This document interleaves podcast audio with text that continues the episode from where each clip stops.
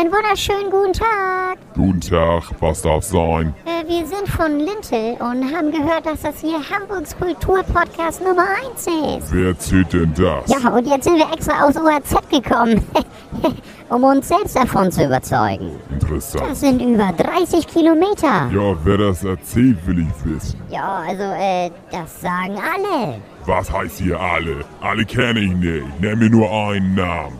Sie, Sie tun ja gerade so, als, als ob ich Sie beleidigt hätte. Ich will einfach nur wissen, wer hier was über diesen Podcast verbreitet. Also, sag mir nur einen Namen. Ja, also, äh, Daniel Höti Höhtmann und Hauke Höti Horreis sagen das. Sag mir nix.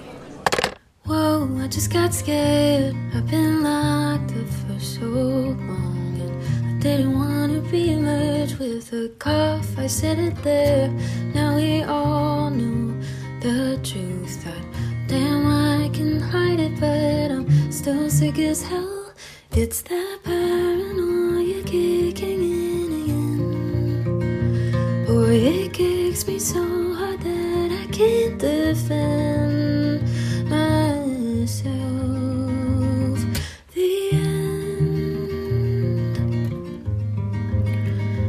It's the end of this message. Call again. Hallo Daniel. Hallo Hauke, immer wieder. Und täglich grüßt das Murmeltier. Folge 58 bei Hamburgs Kulturpodcast Nummer 1. Ich kann es schon nicht mehr sagen. Nee, Hamburgs, ne? das ist ganz schrecklich. Wir sollten auch damit aufhören. Wir lassen jetzt nur, das, nur noch die, die Künstler und Künstlerinnen sagen, die, de, die den Podcast ankündigen. Ja, das finde ich gut. Wir haben ja gerade da schon drüber gesprochen, warum du ein Systemschwanzlutscher bist. ja, wir, ich habe, wie gesagt, ich habe aber Fanpost bekommen, dass ich ein Systemschwanzlutscher bin. Aber auch nur dieses eine Wort, Systemschwanzlutscher. Aber das Witzige ist, ähm, dass ich natürlich fähige Leute in meinem Freundeskreis habe, die sofort rausgefunden haben, wie der Typ heißt, wo der wohnt und dass er sogar in einer, in einer Band spielt. Okay, gut. Wir wollen den Podcast natürlich nicht nehmen, damit du deine persönlichen Differenzen mit Leuten, die Hä? uns, ja. Darum haben wir den noch gemacht. Nee, eigentlich haben wir den gemacht, damit wir unseren ja, eigentlich haben wir das. Ja, okay, wir haben das Siehste? deswegen gemacht. Also zu diesem Podcast, ähm, der ist zweigeteilt. Ist wir, haben ein, wir haben einen zweigeteilten Podcast. Nämlich letzte Woche war Wiebke Bromberg zu Gast bei uns in der Astra Stube. Nur ich war Gastgeber, du warst nicht dabei. Ja. Sie hat nämlich ein Interview geführt für den Podcast Kiezmenschen. Das ist ein äh, Podcast, der irgendwie so ein so ein, kann man sagen, so ein Schwestern-Podcast, so ein Projekt, so ein Projekt der Mopo. Die Mopo möchte sich halt gerne wieder kulturell nach vorne aufstellen. Man schaut, wie das wird, aber sie haben auf jeden Fall schon mal einen Podcast und äh, der fragt Menschen aus und äh, sie war auf jeden Fall am Start. Wir reden am Anfang ein bisschen über äh, ihren Podcast und mit wem sie halt schon zugange gewesen ist und wie das da halt so läuft. Und dann ähm, hat sie mit mir das Interview geführt. Da kann man halt sozusagen hören, wer ich bin und warum ich so bin. Wer ist dieser Hauke Wer eigentlich? ist eigentlich dieser Hauke Horace eigentlich? Also, also schon Geschichten, die ihr wahrscheinlich schon in den letzten 57 Folgen alle schon alle gehört habt. Und da habe ich mir gedacht, er ist irgendwie ein bisschen unfair, weil du jetzt nicht dabei gewesen bist. Da habe ich mir gedacht, dass wir halt heute so eine Daniel-Folge haben. die, die, da könnte, hat die Welt drauf gewartet. die könnte, die, die hat auch den Titel Systemschwanzlutscher. Systemschwanzlutscher versus Kiezmensch. Und da habe ich gedacht, ähm, da können wir doch eigentlich mal darüber sprechen, wie ist Daniel Höhtmann eigentlich dazu gekommen, die Astra-Stube... Daniel Höhtmann zu sein. Wie ist Daniel Höhtmann eigentlich dazu gekommen, die Astra-Stube zu haben? Zu haben oder zu leiten oder ähm, das Gesicht der Astra-Stube zu sein oder einfach den Großteil seines äh, seiner End-30er und Mit-40er in der Astra-Stube zu verbringen. Mit 40 Alter. Ja, die, die Zeiten sind jetzt vorbei. das klatscht gleich. Bin ich Mitte 40. Nee, das bist du nicht. Aber du bist ja Jahrgang 78. Das ist richtig. Geboren in Emsbüren. Emstetten. Emstetten. Ist Emstetten wahrscheinlich neben Emsbüren. Ja, ein bisschen, ein bisschen, weiß ich so, 40, 50 Kilometer oder so. Aber Emstetten hat auch zumindest schon mal ein Krankenhaus. In Emsbüren müssen Emsbüren hatte ein Krankenhaus. So, wir haben erst in Emstetten gewohnt, meine Eltern und ich, und sind dann irgendwann nach Emsbüren gezogen. Und Emsbüren hatte ein Krankenhaus damals. Da hat meine Mutti auch gearbeitet. Ah, deine Mutter ist Krankenschwester. Meine Mutti ist immer noch äh, tatsächlich äh, äh, erst Krankenschwester und dann OP-Schwester. Also eigentlich ist sie OP-Schwester. Und immer noch im Dienst. Immer noch im Dienst. Und glücklich. Äh, ja, sie kotzt halt, ne? Wie alle, glaube ich. alle äh, OP-Schwestern, Krankenschwestern äh, kotzen über Bezahlung, über Überstunden, über äh, nicht, nicht gewürdigt werden. So, also es ist bestimmt kein, es ist halt kein Job, wo du äh, großartig Beifall für bekommst. Und das habe ich aber damals schon gemerkt, wo ich, wo ich jugendlich war, dass äh, Modi immer gesagt hat, dass das kein Job ist, wo man der Beifall für bekommt. Hast du das damals als coolen Job angesehen oder hast du einfach so gesagt, oh, sowas würde ich niemals machen? Nee, habe ich total cool empfunden. Ich fand äh, das immer total geil, dass meine Mutter Krankenschwester war. Oder OP-Schwester im Endeffekt. Und was hat dein Dad gemacht? Mein Vati ist, äh, war, ist jetzt in Rente, ist äh, Kraftfahrer, also LKW-Fahrer, hat eine ganze Zeit lang für äh, Coop gearbeitet. Kennst du Coop noch? Uralt. Sowas, sowas wie Rewe, markant, so, so in die Richtung. Und dann hat er hinterher für Aldi eine Zeit gefahren und jetzt die ganzen letzten Jahre für Edeka. Und jetzt ist Rente und jetzt empty und genießt seine Zeit. Ja, der kann ja nicht still sitzen, ne? Der macht ja immer irgendwas so, dann Garten und dann hilft er irgendwie dem Onkel da irgendwie da was zu machen und da was zu machen. Ist aber auch glaube ich ganz gut, weil ich glaube, sonst dreht Mutti durch und äh, schmeißt ihn irgendwann raus. Und das ist in dem Alter natürlich auch scheiße, von von, von, von neuen anzufangen. Das Ja, das hat meine Mama auch immer gesagt, wenn ich sie gefragt habe, äh, liebt ihr euch eigentlich? Und dann habe ich. Also das tun sie auf jeden Fall. ja, klar, meine Mutter hat immer gesagt, ach Mensch, Hauke, guck uns doch an. Wir sind beide über 60, wer will uns denn noch haben? Du bist so ein Realschüler, du bist ein Hauptschüler? Du Ich bist so ein bin, Gymna- ich bin tatsächlich ein Hauptschüler. Ich bin Hauptschüler, habe dann äh, höhere Handelsschule gemacht, äh, habe dann äh, eine Ausbildung zum Schwimmmeistergehilfen gemacht, habe dann eine Ausbildung zum Einzelhandel. Ey, ey, nee, nee, nee, bleib bei. Du hast eine Ausbildung als Schwimmmeister gemacht. Schwimmmeistergehilfe. Was ist denn ein Schwimmmeistergehilfe? Ja, der Schwimmmeistergehilfe ist der Schwimmmeistergehilfe eine Ausbildung. Wenn du ausgebildet bist, bist du Schwimmmeister. Das heißt nicht Bademeister, das heißt Schwimmmeister. Baywatch. Baywatch ist DLRG. Aber du, du standst am, am Beckenrand eines, eines Ja, Schwimmbads ja. und hast geguckt, ob jemand ersäuft oder nicht. Ja, in Emsbüren. Und hab auch äh, so Kinderschwimmen gemacht und so, weißt du, so die Kleinsten, die anfangen zu schwimmen. Wie alt warst denn du da? 16. Und das kann man wirklich als Ausbildungsberuf. Dreieinhalb ja, Jahre. Ja, ja, klar. Das gibt's als, du bist Schwimmmeister. Naja, ich bin nicht ganz Schwimmmeister, ich habe hinterher aufgehört. Also ich bin, Ja, ich bin, die- ich bin, bin halb ausgelernter, ausgelernter Schwimmmeister. ja, meine Eltern wollten das damals unbedingt, was, was heißt unbedingt? Du musst jetzt irgendwas machen, dein Onkel macht das auch. Mein Onkel ist, ist auch Schwimmmeister in, äh, in einem kleinen, kleinen Örtchen, auch bei uns da in der Nähe. Und äh, der geht da halt auch voll drin auf. Und der hat auch damals da seine Ausbildung gemacht, wo ich auch meine Ausbildung gemacht habe, in, in, in, in einem Spüren halt. Und ich fand das aber nie geil. man stellt das, sich das ja so, so, so romantisch vor, irgendwie, ja, Schwimmmeister und man, man, man sitzt halt auch sehr viel rum, ne? Also das ist ja, also wenn, wenn dieses Kinderschwimmen ist, dann machst du natürlich was mit den Kindern, aber danach ist ja meistens irgendwie DLRG oder äh, äh, Schwimmtraining, ne? Dann gibt's ja Schwimmtraining, das machst du ja nicht. Du sitzt im Endeffekt nur in deinem gläsernen Kabuff da und äh, passt halt irgendwie ein bisschen auf. Und bei DLRG brauchst du nicht aufpassen, die ersaufen halt nicht. Also im besten Fall, weil die können es ja. Und wenn du ganz normal Badebetrieb hast, also offen für alle, dann sitzt du halt trotzdem in deinem Kabüffchen und guckst aufs Wasser. Dann fährst du ab und zu mal den Boden hoch von 1,25 auf 1,40 und dann irgendwann zwei Stunden später auf 1,80. Kriegst ein Reagenzglas in die Hand gerückt und Genau. mach mal eine Wasserprobe. Genau, Wasserprobe, drei- gucken, wie dreimal viel, am Tag. Wie, viele Leute ins, äh, ins Becken pischern. Oh, Alter, wie oft wir immer Chlor nachballern mussten. So. Das sind viele, ne? Viele, viele pinkeln einfach ja, so. natürlich. Auf jeden Fall. Vor allem, sobald du älteren Schwimmen hast. da ballerst du ein Chlor in das Becken, da glaubst du gar nicht.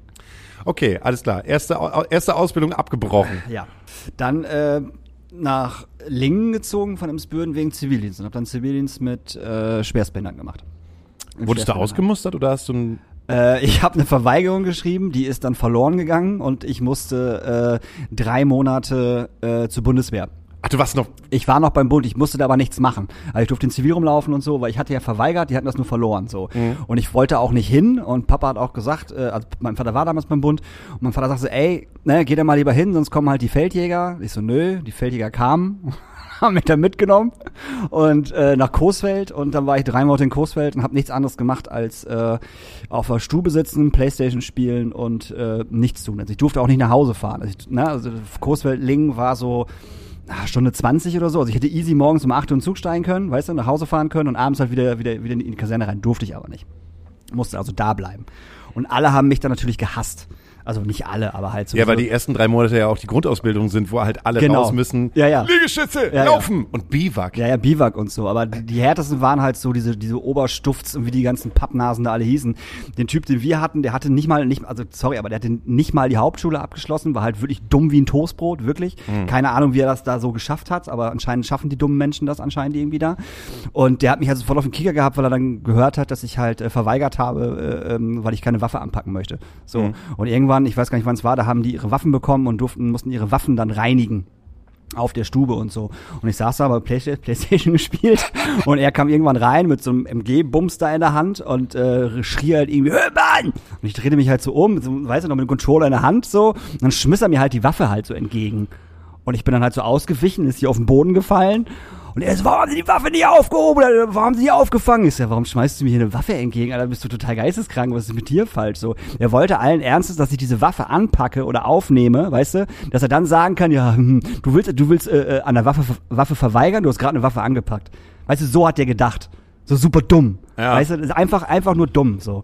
Und er hat auch ständig äh, nur so schwulenfeindlichen Scheiß erzählt und auch zu mir gesagt, ob ich, ob ich schwul wäre und äh, äh, Vaterlandsverräter und solche Geschichten. Die Leute auf meiner Stube, die waren ganz cool. So, denen war das vollkommen egal, ob ich verweigert habe oder nicht. Die fanden es natürlich ein bisschen scheiße, dass ich morgens ausschlafen konnte und die nicht so und die im Dreck mussten und ich halt nicht. Aber äh, ja, dann konnte ich nach drei Monaten da wieder abhauen. Vor allem jetzt doch dann, ne, hier Stube kontrollieren. Wie heißt denn das nochmal? Wenn, wenn die Stube kontrolliert Ja, da wird? musste immer einer aufspringen und sagen, Stube, bla bla bla, mit sechs Mann belegt, äh, drei Mann in Freizeit, drei Mann, sch- weiß ich nicht, lesen, lesen die, Playboy oder sowas. Okay, dann, ich dachte, dann kommt immer der Unteroffizier rein und prüft. Ja, ja, meine ich ja, ja, kommt, ja. Kommt, der Unteroffizier und prüft, ob die Betten ordentlich gemacht Genau, genau. Mein Bett Ob war nie gemacht. sind. Ja, auf der Spinde, ja, du saßt ja noch mit Lag ja auch die ganze Zeit da drin. Geh mal vom Bildschirm weg. Ich habe mir, die- ich hab mir im Fernsehen die Playstation hinterher auch wirklich so gedreht und also wirklich mit ewig langen Kabeln, dass ich im Bett Playstation spielen konnte. ja, ich war faul. Ja. Und damals gab es ja noch keinen Bluetooth. Das Nee, heißt, äh, nix. immer, immer noch Kabel. PlayStation 1, Ja, hallo. hallo. Aber was hab, ja, was hab ich Resident Evil gezockt, ne? Den ersten Teil. Alter. Ja, wie geil ist das denn? Du kannst keine Waffe anfassen, aber spielst Resident Evil. Klar, Zombies töten geht immer. Okay, dann bist du halt von der Bundeswehr dann aber in, äh, in den Zivildienst hineingerutscht. Genau, nach Lingen ins Christophoruswerk. Und war dann im, äh, das Christophoruswerk ist eine riesengroße Einrichtung in Lingen, zigtausend Arbeitsplätze, die auch Werkstätten mit Behinderten haben und ähm, dann aber auch einen Bereich äh, Gruppen mit äh, Schwerstbehinderten. Und ich war bei den Schwerstbehinderten. In Gruppe drei war ich. Großartig. Weil? Weil ähm, zuerst habe hab ich ja so ein bisschen, also habe ich Berührungsängste gehabt, weil ich keine ähm, Erfahrung hatte mit, mit, mit, mit geistig und körperlich Behinderten. Aber äh, die Leute, die dort gearbeitet haben, waren alle so cool, dass du dich relativ schnell aufgehoben gefühlt hast da und die haben dich auch sofort vom ersten Tag an ins kalte Wasser geschmissen. Also ich bin da angekommen und da hieß es sofort so, alles klar, wir holen jetzt die Bewohner aus dem Bett und machen die jetzt erstmal fertig. So, und dann habe ich einen an die Hand gekriegt, also einen, einen Leiter. Und äh, dann sind wir halt in, in die Zimmer reingegangen, haben die Leute halt rausgeholt und ähm, ja, dann wurden die ausgezogen, gewaschen, Windeln gewechselt etc. pp. Also das war schon direkt von Anfang an, gib ihm. Aber da kommst du relativ schnell rein tatsächlich. Und auch so Ekel, so ähm, Scheiße wegmachen, ne? Und solche Geschichten, Kotze, Sabber, wie auch immer. Das ist nach vier Tagen ist das weg. Ja. Nee, das war auf jeden Fall, das war, war auf jeden Fall cool. Wir hatten viele, viele Schwerstbehinderte, dann hatten wir drei, vier mit äh, Trisonomie und die waren halt ein bisschen fitter. Was heißt. Trisonomie? Äh, Mongoloid. Ah, okay. So, und ähm, die waren halt super. Also die sind halt super, super sweetie gewesen und Stefan, das werde ich bis heute nicht vergessen, der war der coolste von allen. Der war relativ jung, der war irgendwie 18, 19 so. Und der hat sich halt hart in mich verknallt. Vom ersten Tag an. Und du, wirst dann diese, also die geben dann, der hat so viel, ähm, äh, ja, kann man schon wirklich sagen, Liebe gegeben und wollte auch nur Zuneigung haben die ganze Zeit. Den, den hast du nicht von den Hacken gekriegt. den ganzen Tag, der lief mir den ganzen Tag einfach hinterher, Alter. Und immer am Bein oder am Arm, den habe ich nie wieder losbekommen, Alter. Das ist richtig krass. Also der war, äh, der war richtig cool. Der ist aber dann auch tatsächlich, ich glaube, eine Woche nachdem oder zwei Wochen nachdem ich aufgehört habe, ist er auch gestorben. Keiner weiß warum. Du hast den Zivildienst durchgezogen, hast du verlängert, hast du. Nee, ich habe äh, nicht, nicht verlängert. Ich habe ich hab einfach den normalen Zivildienst gemacht. Und dann? Dann habe ich bei EMP in Lingen angefangen zu arbeiten. Wie jeder Depp in Lingen. Als Ausbildung oder? Nee, nee, da, äh, im, Lager mit, mit, mit, äh, mit einem Kumpel von mir, der auch in meinem damaligen Bekanntenkreis war. Und äh, wir haben ganz normal kommissioniert. So, und EMP hat damals halt äh, wirklich sehr gut bezahlt. Mhm. Also auch die Leute im Lager. Und ähm, das war halt ein easy Job, ne? Du bist halt die ganze Zeit durch die Gegend gelaufen, hast halt irgendwie ein paar Sachen kommissioniert, hattest Frühschicht und, äh, und Spätschicht und äh, ja, das war eigentlich, eigentlich ein easy Job. Hatte auch jeder irgendwie diesen EMP. Ja, Dieses klar. Ding war halt so, ho so hoch begehrt bei uns damals, auch in, als, als Ja. ich in der 10. Klasse gewesen bin, so 15, 16. Ähm, jeder wollte halt diesen EMP haben und hat sich halt Sachen aus dem EMP bestellt. Und das neue, ist der neue EMP schon da? Was für eine Bibel das damals gewesen Ja, ist, das ja, kann man sich klar. überhaupt gar nicht mehr vorstellen. Naja, man hat immer darauf gewartet, dass er, äh, dass er endlich kommt. Der war ja auch umsonst, ne? Der ist ja auch umsonst verschickt worden damals. Ja. So, der, der Katalog. Das war halt voll geil. Wieder Autokatalog für meine Mutter. Ja. Meine Mutter hat Autokatalog bekommen, ich habe den EP-Katalog Ja. bekommen. Und dann haben wir zusammen geblättert. Und währenddessen lief Cobra 11. Ja, nach EMP habe ich äh, zwei Jahre lang Stückgut gefahren. Bedeutet LKW, siebeneinhalb Tonner, morgens aufgeladen, eine Route gehabt, bist du rumgefahren, hast Sachen ausgeliefert. Wie alt warst du denn jetzt, wenn wir nachzählen? Oh Gott. 24 oder? Äh, was, äh, ja, irgendwie so 24, 26. Ich habe super viel gemacht in meinem Leben. Aber das hört sich halt gerade alles so an, als wenn du so auch Anfang deiner 20er noch nicht so richtig wusstest, wo du eigentlich mit dir Nee, hin null. solltest. Überhaupt nicht. Das hat erst angefangen äh, mit meiner damaligen Freundin. Die hat, äh, die hat Abi gemacht. Und äh, die hat dann bei dem äh, sagenumwobenen äh, Abi-Festival in Lingen mitgearbeitet. Also jeder Abiturientenjahrgang hat dann Leute gehabt, die da gearbeitet haben. Und die hatten ihre Treffen halt immer bei uns. Und ähm, den Booker, den die damals hatten, der das war Thorsten Schauf, der hat damals bei Scorpio gearbeitet, hat aber da Abi gemacht. So, hat aber damals schon in Hamburg gewohnt und so. Und der hat denen noch beim, beim Booking geholfen. Und ich fand das halt übelst interessant. Ich fand ihn auch total geil, weil er halt so ein bisschen arrogant war und so ein bisschen überheblich. Fand ich cool. und äh, dann hat er mir dann irgendwann gesagt, so, ja, ist doch total gut, dann, äh, wenn, wenn du da Interesse dran hast, dann mach doch hier beim Abi-Festival Künstlerbetreuung. So. Und dann habe ich dann bei dem Abi-Festival das erste Mal dann irgendwie Künstlerbetreuung gemacht.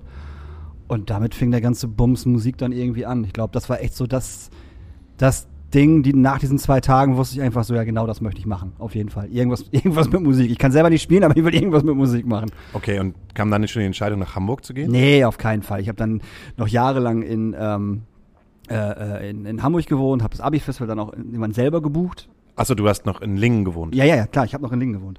Ähm, hab dann äh, jahrelang das Abi-Festival dann selber gebucht, immer mit, mit so zwei, drei Abiturienten aus den jeweiligen Jahrgängen und so. Ähm, bin dadurch äh, dann halt auch an Bands gekommen, wo ich dann so die ersten äh, Touren gefahren habe. Also dann, dass ich dann äh, den Bulli gefahren habe, Merch verkauft habe und solche Geschichten. Und nebenbei habe ich immer so äh, so Aushilfsjob irgendwie gemacht, mal da irgendwo gefahren. Ich habe auch mal, auch mal für eine Bäckerei gearbeitet. Also für eine Bäckerei gefahren, so. Und ähm, dann irgendwann mit meiner nächsten Freundin kam dann die Idee, nach Hamburg zu ziehen. Warum Hamburg? Äh, weil sie dort studiert hat. Sie hat dann einen Studienplatz bekommen Mhm. und hat Modejournal Modejournalismus studiert. Und äh, ich habe mir gedacht, so, naja, Hamburg gut, ist doch super. So, da ist doch Musik. da sind doch die Clubs, ist doch total gut, ist doch total geil. Und ein paar Kontakte hatte ich ja hier in Hamburg auch durch, durchs Abi-Festival einfach, ne, durch die ganzen Agenturen, mit denen man zusammengearbeitet hat. Und dann sind wir einfach, also sie hatte natürlich dann schon was und ich bin einfach ganz stumpf mit, mit, mit ihr hingezogen, hatte erst noch gar nichts. Habe mich dann in Hamburg erst beworben und habe mich dann bei OH Musik beworben. Äh, Einfach nur, ob die Leute brauchen im Club zum Arbeiten. Ja. So praktikumsmäßig. Und da kam halt dann sofort von, von äh, Bruno Thiel eine Mail zurück, so ja klar, äh, Praktikum, total super, äh, wir überlegen halt auch irgendwie auszubilden und so. Ich so, okay. Und äh, dann hatte ich irgendwann, ich glaube einen Monat habe ich hier in Hamburg gewohnt, hatte ich mein, mein, meine erste Schicht sozusagen hier in der Astra-Stube. Mit Candy damals, mit Candy Glas. Candy, Candy. Candy. So, ich bin hier reingekommen, der hat mir zuerst sofort ein Bier in die Hand gedrückt und hat mir dann all- alles erklärt, was hier, was hier so ist. Ich meine, es ist ja nicht so viel. Und äh, ich glaube, eine Woche später habe ich die ersten Konzerte alleine gemacht. Weil ganz, ich, naja, ich bin ja nicht ganz, ganz dumm hier reingekommen. Ich wusste ja schon ein bisschen was. Und habe dann hier Konzerte veranstaltet mit, mit, mit OH-Musik halt zusammen. Und dann kam irgendwann die Idee, dass ich eine Ausbildung machen könnte bei OH-Musik. Und ich so, ja, klar, machen wir doch einfach noch mal eine Ausbildung. mit, mit, mit äh, äh, weiß ich nicht, Mitte 30, Anfang 30. Und dann habe ich noch mal eine Ausbildung zum äh, Veranstaltungskaufmann gemacht. Drei Jahre lang, weil ich nicht verkurzen durfte. Das war scheiße. Und da haben wir uns ja auch kennengelernt. Da haben wir uns ja schon, nee, wir haben uns schon vorher kennengelernt. Nee, haben wir nicht. Doch, wir haben uns schon, wir haben, wir haben uns, Haben wir uns schon vorher wir haben uns kennengelernt? schon vorher kennengelernt.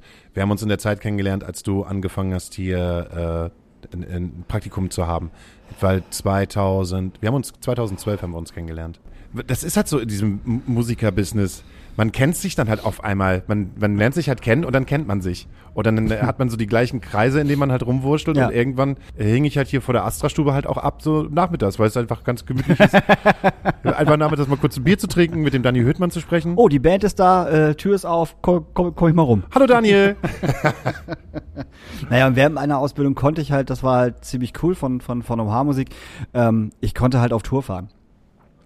Also äh, ich musste mir keinen Urlaub nehmen oder so. Also für ganz lange Tour musste ich mir schon Urlaub nehmen, ein bisschen, aber äh, ich konnte halt trotzdem neben der Ausbildung weiter mit Bands auf Tour fahren und Merch machen oder Tourleitung machen und so. Und das war halt äh, ziemlich, ziemlich entspannt. Jetzt gibt's aber natürlich auch Leute, die zum Beispiel nicht aus dem Band- und Clubkosmos kommen. Ist das denn so, dass eine Band ankommt und sagt, hey, ich finde dich geil, könntest du nicht mit uns mitfahren? Oder ist es so, dass du sagst, ich finde die Band geil, ich will bei euch mitfahren? Beides. Also es ist beides passiert. Also beide, also äh, einmal, dass, dass ich Bands angeschrieben habe, wo, wo ich wusste, äh, die haben niemanden so und dann einfach gefragt und das passte dann. Oder dass Bands dadurch, dass sie andere Bands kennen, mit denen ich mitgefahren bin, mich dann gefragt haben. Und dann hinterher halt auch irgendwann kleinere Agenturen. Dann kam ja irgendwann das Merch-Ding. So, dann habe ich ja äh, mehr Merch gemacht als alles andere. Und äh, das kam halt auch äh, durch Torben Meyer. Kann man einfach mal sagen, es kam durch Torben Meyer. So, weil Torben hat ja früher auch super viel Merch gemacht. Und der hatte mich irgendwann angeschrieben, ob ich Bock hätte, äh, ich weiß gar nicht, was es war. Es waren, glaube ich, irgendwie drei Sachen und äh, zwei Sachen konnte ich irgendwie terminlich nicht und eine Sache konnte ich. Und das war dann The Voice of Germany. So, das war, das war, das war, den Job hat er mir dann besorgt. Und dadurch, dann, The Voice war, war Semmelkonzerts und dadurch kamen dann wieder andere Touren und dann äh, kam irgendwann Merch Rowdy, die, ne, Büsum, Daniel und so. Es hat sich alles irgendwie so ergeben durch die Jobs, die man halt gemacht hat. Aber warst du dann immer noch Auszubildender oder warst du da nee, schon? das war, das war, das war nach mal. Also ja, nee, ja, äh, The Voice war und das richtige Merch-Ding, das war nach meiner Ausbildung. Okay, dann wäre meine Frage, aber wie kommt man als Auszubildender eines Clubs an den Club? Haha. Äh, ich habe nach meiner Ausbildung, weil wir, äh, weil ich innerhalb meiner Ausbildung die kleinen Konzerte haben wir hier in der Asterstube gemacht und die größeren, in Anführungsstrichen größeren Konzerte haben wir im äh, kleinen Donner einer Schanze gemacht, also die 200er Kapazität. Und Wenn ihr noch jemanden kennt, das ist äh, der Kellerraum des Haus 73. Kulturhaus 73, Das genau. Kulturhaus genau, 73. Genau, der Kellerraum, genau. Der, ähm, gibt's leider nicht mehr, musste Nee. schließen, weil, Ja. warum eigentlich? Lärm. Wir hätten uns eine Lärm, äh, wir hätten einen Lärmschutz machen müssen, das hätte uns so viel gekostet, das hätten wir nie wieder reinbekommen. Ja, Gott sei Dank, ja, Sch- Sternschanze ist ja auch überhaupt gar nicht laut. Genau, und da haben wir halt die, die, ähm, die größeren Konzerte gemacht. Somit habe ich dann äh, die beiden Betreiber äh, kennengelernt, äh, David und Felix. Die wollten irgendwann noch während meiner Ausbildung, das war knapp vom, vom, vom Ende, äh, wollten die halt ähm, selber das Booking machen. Also alles komplett. Und ähm, dann haben die mich gefragt, ob ich mich vorstellen könnte, nach meiner Ausbildung halt dort das Clubbooking zu machen. Also Konzertbooking. Hab gesagt, klar, so wie geil ist das denn bitte? Sondern waren die beiden für das DJ-Booking zuständig. Ich meine, das war ja so der, der angesagteste Hip-Hop-Laden in Hamburg. Kann Ja. man einfach sagen, es war der angesagteste Hip-Hop-Laden in Hamburg. Für eine Zeit lang war der kleine Donner wirklich der angesagteste Laden ja, in Hamburg. also so lange, wie er, wie er auf war tatsächlich. Also war wirklich von Anfang an. Das hat zwei Monate gedauert. Das, das Ding war von Anfang an bis Ende jeden Abend, Freitag, Samstag rappelvoll. Und was am Anfang auch für Leute da gewesen sind, die da abhingen. Mhm. Diese ganze, diese ganze Eimsbusch-Crew hing da halt alle ab. Wie oft? komplett. Hinterher die ganzen äh, 187 Straßenbahn-Leute. das hat sich dann ausgetauscht. Das hat sich dann so ausgetauscht. Ähm, ja, die hatten ja alles. Die hatten ja Materia da und Gott weiß was. Ne? Die sind ja alle super gern da hingekommen, weil ihre, also zum Beispiel Materia, der DJ war halt ständig bei uns. Materia ist einfach immer mitgefahren, wenn er Bock hatte. So und stand dann da an der Theke, hat sich einen Arsch weggezogen, hat eine gute Zeit gehabt und wenn er Bock gehabt hat, ist er noch auf der Bühne, hat noch vier, fünf Songs gesungen mit seinem DJ zusammen. Krass. So, das war halt super. Auf jeden Fall habe ich dann das Konzertbooking gemacht. So, und währenddessen habe ich aber trotzdem immer noch weiter in der Astra-Stube gearbeitet. Also zwei Clubs sozusagen gemacht. Dann äh, hat der kleine Donner zumachen müssen, wie gesagt, wegen, äh, wegen Lärm. Und dann ist hier in der Astra-Stube unser äh, guter alter Booker Bruno Thiel äh, abgehauen, also weggegangen, weil er im Grünspann angefangen hat. Und dann wusste keiner, wie das hier mit dem Laden weitergehen soll. Äh, der Pferdestall, dem der Laden damals gehörte, Pferdestall Kultur GmbH, Keine Ahnung. Oh, heißt- Pferdestall Kultur GmbH. Äh, Die Pferdestall Kultur GmbH hat zum Beispiel die Ponybar und das Kulturhaus 73 Ja. ist auch Pferdestall Kultur GmbH. Denen gehört das sozusagen. Achso, denen Zwei gehören Leute- halt sozusagen genau, die, die, äh, die Gebäude. Locations, genau. Die sind aber selber nicht Betreiber, die sind selber nur die, die Also- denen das Gebäude gehört. Ja, Kulturhaus 73 und Ponybar sind die, sind, sind die glaube ich, schon selber Betreiber. Mhm. Je- Jetzt weiß ich es nicht mehr. Aber Astra-Stube eigentlich, äh, eigentlich nicht. Die haben halt nur so Abrechnungen gemacht und so. Also alles, was Bruno und wir hier fa fabriziert haben, haben die im Endeffekt dann hinterher bezahlt. Ah. Oder auch nicht. Die wollten den Laden dann zumachen. Ähm, also die hatten keine, keine Verwendung mehr dafür. Keiner von denen wollte den Laden machen. Und dann haben wir uns hier zusammengesetzt mit den ganzen Technikerinnen und äh, Tresenmenschen und Bookerinnen und Durchführerinnen, was wir jetzt machen können. Und dann war relativ schnell die Idee geboren, ach was, wir gründen einen Verein, super easy Geschichte. Und dann haben wir einen Verein gegründet. Astra Stube Musikkultur e.V. Und das ist er bis heute. Und ich bin der erste Vorsitzende. Das heißt sozusagen, es ist dein Laden. Sozusagen ist es mal, also gefühlt. Aber auch ist nicht, es, es ist auch nicht, auch nicht dein Laden, es ist der Laden des Vereins. es ist der Laden des Vereins, ja, aber gefühlt ist es, ist es, ist es mein, mein, mein, mein, mein Baby. Falls ihr draußen das ganze, diesen ganzen Lärm halt hört, da draußen ist gerade, wird gerade protestiert. Das ist ein Aufmarsch von, äh, von Demonstranten, die protestieren gerade gegen die, gegen den Neubau der Sternbrücke. Ja, wie, wie siehst du das?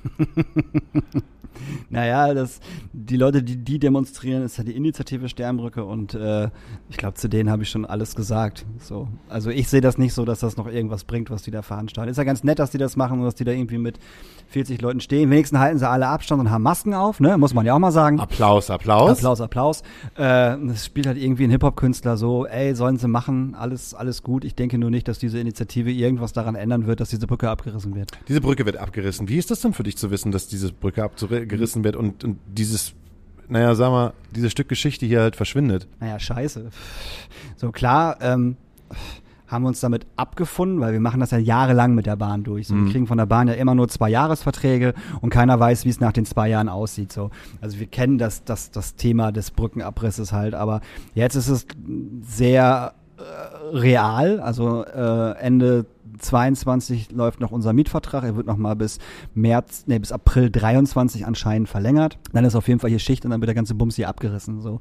Und ähm, naja, das sind halt irgendwie, wie lange war ich hier? Neun Jahre? Knapp? Zehn, zehn, Zehn. zehn Es werden- Jahre. es werden zehn Jahre. Es werden zehn Jahre so. Ich meine, das zehn Jahre war das hier mein, mein Wohnzimmer. Wir haben hier 80 Millionen Bands durchgeschleust. So gute, richtig gute, schlechte, richtig schlechte und alles dazwischen. Was wirst du überhaupt nicht vermissen? Den Gestank auf dem Klo.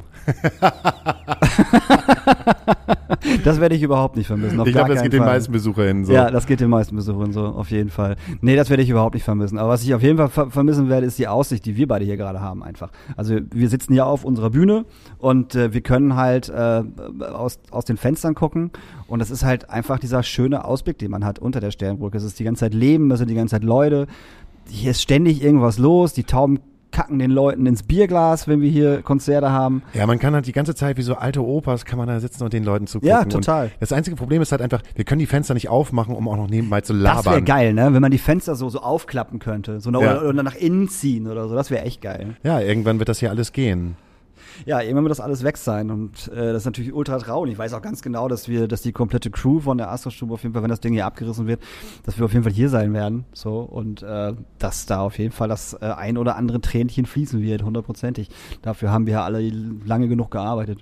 Was unterscheidet die Astra-Stube zum Beispiel von einem Laden auf dem Kiez? Oh, wir haben halt hier nicht so dieses Laufpublikum, was das Kiez hat. Also wir haben hier keine Touristen. Also wenn sich hier am Wochenende, Freitag, Samstag mal ein Tourist verirrt, ist das eher selten. Warum ist das hier ein anderes Feeling, wenn ich das mal so sagen darf? Du fühlst dich ja nicht als Schanzenladen, als, als hipper Schulterblatt-Schanzenladen, oder? Nee, nee, wäre wär anders, wenn wir auf, also der kleine Donner war ein hipper Schanzenladen, Ja. auf jeden Fall. Mit seinem Club und mit den Konzerten waren wir ein hipper Schanzenladen, ja, auf jeden Fall. Aber die Astra-Stube war ja niemals ein hipper Schanzenladen. Nee, also Astra-Schube, Fundbüro, Wagenbau ist auf jeden Fall, ein- also wir sind cool und hip auf jeden Fall, aber nicht, aber, aber auf eine andere Art. Also eher so Understatement, würde ich sagen. Aber auch nicht Kiez. Auch nicht Kiez, aber auch nicht Altona. Äh, Genau. Wir sind, also wir sind halt mittendrin. das, also, ist, weißt ein, du? das ist sozusagen ein, ein kleines eigenes Ja, ja, Universum. genau. Ja, ja, komplett. Leuten. Und das liegt halt aber auch natürlich an dieser Sternbrücke.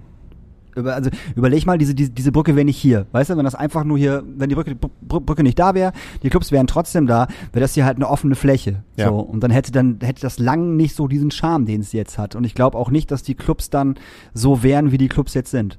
Also die Brücke hat da, glaube ich, einen ganz großen, und auch die Leute, die hier hinkommen, haben da einen ganz großen, äh, ganz großen Anteil dran, dass die Clubs so sind, wie sie sind. Ja, das stimmt. Und darum ist ja auch dieses Ding, dass wir alle diese Brücke vermissen werden, auch wenn die Initiative Sternbrücke das nicht so sieht, dass wir das denken. Aber äh, äh, dem ist so. So, wir haben diese Brücke halt lieb. Wir haben diesen Schimmel lieb, den wir äh, überall haben, oder Wasser oder Tauben. So, das gehört halt alles irgendwie dazu. Damit haben wir uns jahrelang abgerackert. Die Kälte. Die Kälte. Da muss ich dem gleich mal so einen gleichen, so, so einen kleinen, so, einen- so, so einen Übergang mal spannen. Ähm, zu der Situation gleich mit Wiebke, die jetzt vorbeikommt, die vorbeigekommen ist, Ist. So, denn schon wieder die Vergangenheitsspirale vorbeigekommen ist. Und äh, die Astra-Stube hat halt einfach so drei elektrische Heizungen, die mal angeworfen werden. Und neuerdings, das muss mir aber auch jemand mal erzählen, warum das so ist. Neuerdings, wenn man die ansteckt, dann riechen die halt wie toter Fisch.